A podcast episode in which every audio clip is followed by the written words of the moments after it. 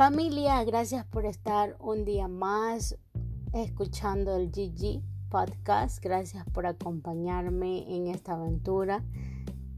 Espero que estén pasando un día extraordinario, un día increíble.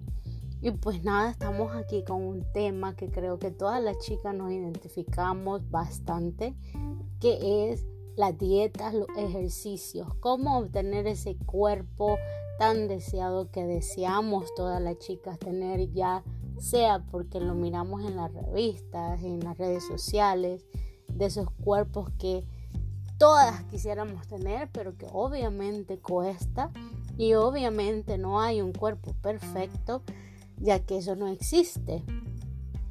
Pero quisiéramos tener ese cuerpo deseado y claro que cuesta, sí cuesta, porque si no costara todas las tuviéramos. Y creo que cada una tiene un cuerpo distinto, un cuerpo diferente. ¿Qué haces tú para lograr ese cuerpo deseado? Chica, que me escuchas, ¿qué es lo que tú has hecho?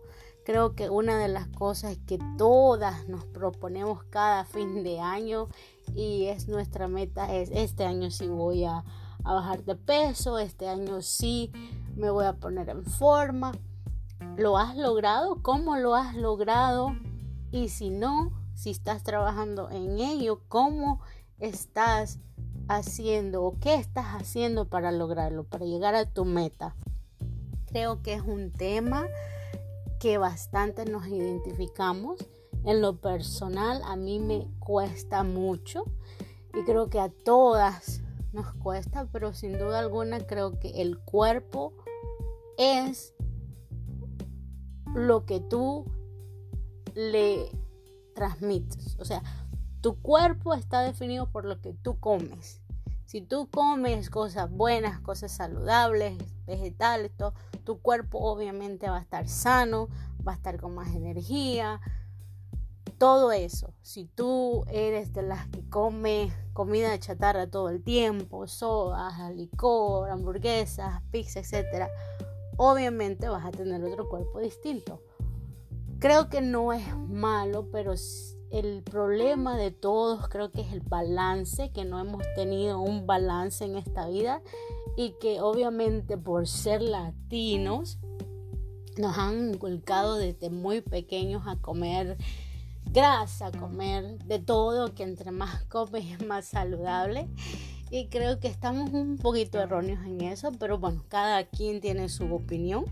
En lo personal pienso y siento que entre más saludable tú le metas comida a tu cuerpo, tu cuerpo va a estar mejor, con más energía, con mejor figura.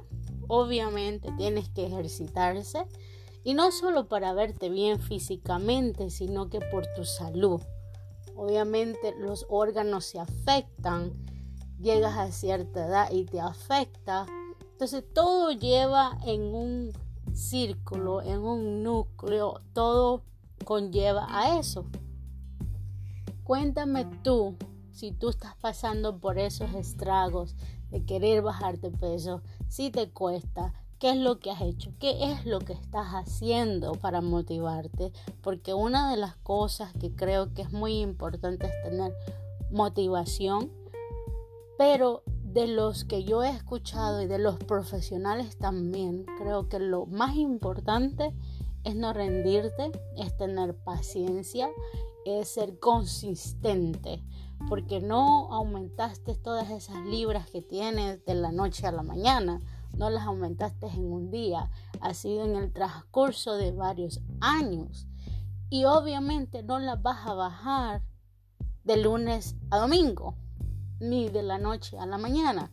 Va a tomar tiempo, va a tomar años, va a tomar meses de mucho trabajo para llegar a tu meta.